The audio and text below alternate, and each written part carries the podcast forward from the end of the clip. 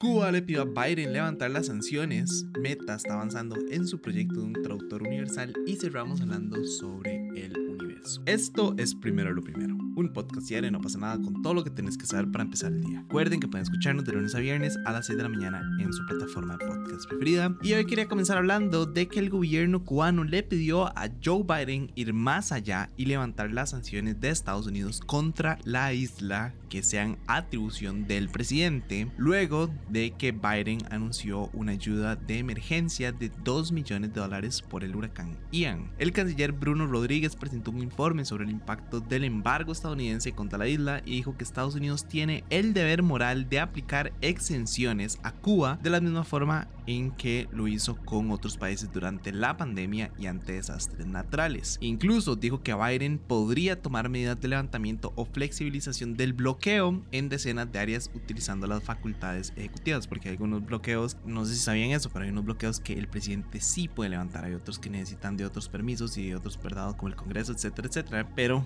ellos lo que le están pidiendo es a Joe Biden que si ya está dando esta ayuda que él considera humanitaria y que realmente Cuba necesita tanta ayuda, entonces lo que le están diciendo es como, bueno, pero entonces también levánteme las sanciones económicas que me tiene impuestas. Y es que Cuba atraviesa su peor crisis económica en tres décadas con una escasez horrenda de alimentos, de medicinas, combustibles. Incluso están pasando por cotidianos apagones por la obsoleta tecnología de sus termoeléctricas. De hecho, esta situación se ha visto agravada desde que el presidente estadounidense Donald Trump endureció a partir de 2018 el embargo impuesto a Cuba desde 1962, así como por los efectos de la pandemia del coronavirus. Y bueno, así que sumarle, ¿verdad? Los huracanes que han golpeado, ahora la, la explosión de, de, los tanques de gasolina que hubo, ¿verdad? Eh, entonces sí, Cuba está pasando por un momento sumamente complicado y la petición específicamente a Biden, porque cuando él llegó a casa presidencial o bueno, a Casa Blanca en enero del 2021, pues había prometido que iba a revisar toda la política hacia Cuba, pero pero obviamente sucedió todo lo contrario y más bien endureció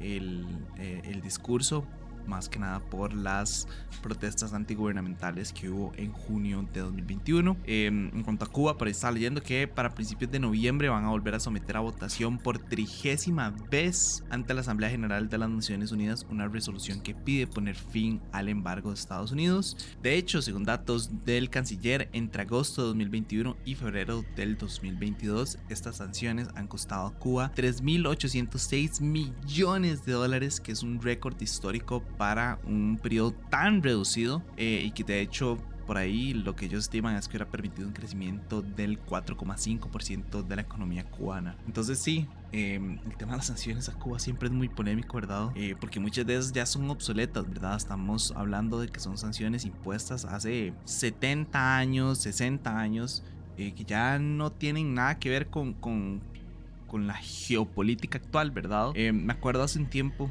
hace mucho tiempo, haber hecho un, uno importante en el que estamos hablando de, de, las sanciones a Cuba y que cómo era, o sea, como que ellos ya, ¿verdad? Ya estaban hartos y que ya estaban pidiendo que se levantaran esas sanciones. Eh, si me lo preguntan a mí en lo personal, creo que ya, o sea, creo que ya es buena hora, ¿verdad? Como de, de dejar este bastión del, de la Guerra Fría. Yo sé que actualmente estamos viviendo continuando la Guerra Fría, porque en realidad la Guerra Fría nunca se acabó, por más de que es lo que le quiera vender a uno los libros Antillana, ¿verdad? En realidad la Guerra Fría nunca se acabó. Estados Unidos se sigue dando ahí a palos con Rusia, con el comunismo, etcétera, etcétera. De hecho, nos siguen diciendo que son eh, come niños, ¿verdad? Que los comunistas son comen niños en las noches, etcétera. Entonces, en realidad la Guerra Fría nunca acabó y yo creo que un buen inicio como del, del cierre de este capítulo de la humanidad es levantar las sanciones a Cuba.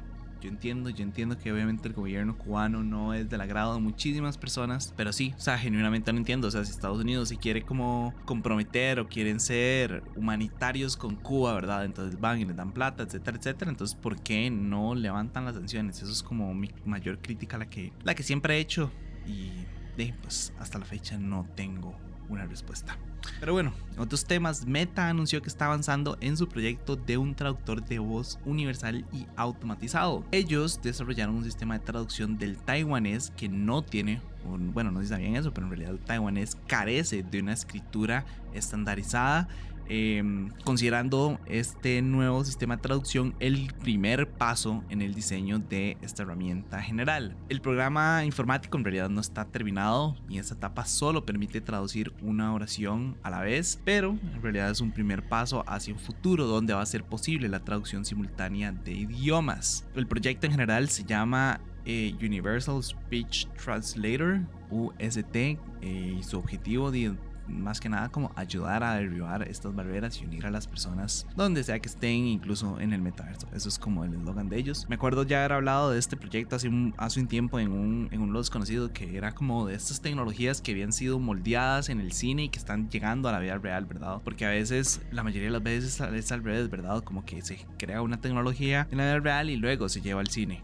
Pero no, era un episodio como de estas tecnologías que han salido directamente a la pantalla grande a la realidad y uno de esos era traductor universal de Star Trek, ¿verdad? Que ellos obviamente están viajando en el universo, hablando con alienígenas, etcétera, etcétera. Y necesitaban comunicarse con ellos y lo que ocupaban, lo que utilizaban era un traductor universal. En este caso, pues es el de Meta. Tengo entendido que Google está trabajando en uno. O Google, porque la gente siempre se pone como... Ah, eso yo no lo entiendo. Es como, si uno dice Wikipedia está bien, pero si dice Wikipedia está mal. Pero si uno dice Google está mal, pero tiene que decir Google. No entiendo yo la queja la gente. Pero bueno, em, lo que estaba diciendo es que sí, o sea, ya hay como varios compañías, industrias que están dedicando a la, a la elaboración de un traductor universal. Me parece chivísima. Yo no tengo mucho mucha fe, ¿verdad? Como en el traductor de Google, porque me parece que es extremadamente deplorable. O sea, en realidad es un muy buen avance, ¿verdad? O sea, es una muy buena base, pero, pero no deja de ser deplorable, ¿verdad? Eh, no sé si alguna vez ocupan tal vez como algún traductor, yo el que utilizo es como DeepL, es D-E-E-P-L, es el que yo utilizo, es como, siento que es mucho mejor que el, que el de del translate, ¿verdad? Entonces, nada, ahí se los dejo y ma, ojalá, ojalá este traductor ya esté como que siga alcanzando, rompiendo barreras. sería muy tuanis, no sé, como poder viajar a otro país y nada más tener una maquinita que uno diga como, hola, tengo hambre y la vara se lo traduzca, I am hungry y listo, ¿verdad? En tiempo real y que la otra persona me responda y el traductor pues me lo traduzca, ¿verdad? Todo en tiempo real sería, sería demasiado chido, la verdad, sería como el fin de muchas barreras sociales que hay como humanidad y creo que podría en general ayudarnos como a a unificarnos como, como sociedad. Pero bueno, esa misma línea, un estudio publicado por The Astrophysical Journal ajustó las mediciones sobre la composición del universo y de la velocidad de expansión de las galaxias. Según este estudio, la materia visible constituye el 5% del universo y el resto está integrado por la materia y la energía oscura. Estas dos, o sea, la materia oscura y la visible, representan un 33,8% del cosmos y el 66,2% restante sería energía oscura, que es la que explica la expansión del universo eh, y por qué las galaxias están alejando entre sí a una velocidad extremadamente rápida o bueno y creciente también. Y bueno para llegar a estas conclusiones ellos lo que hicieron fue estudiar la luminosidad de 1500 supernovas que son estas estrellas que estallan a final de sus vidas y se dieron cuenta lo que se, lo que determinaron es que al estar tan lejos de en realidad o sea como que no no sé bien cuál es la fórmula matemática que utilizaron verdad porque fijo no soy un astrofísico pero eh, pero sí, o sea, lo que lograron fue como determinarlo por la distancia, que entonces si la supernova estaba a X distancia, entonces en el universo no podía tener tantas cantidad de años y entonces así fue como lograron hacer como este cambio que viene a cambiar todo, ¿verdad? Casi que, casi que todo.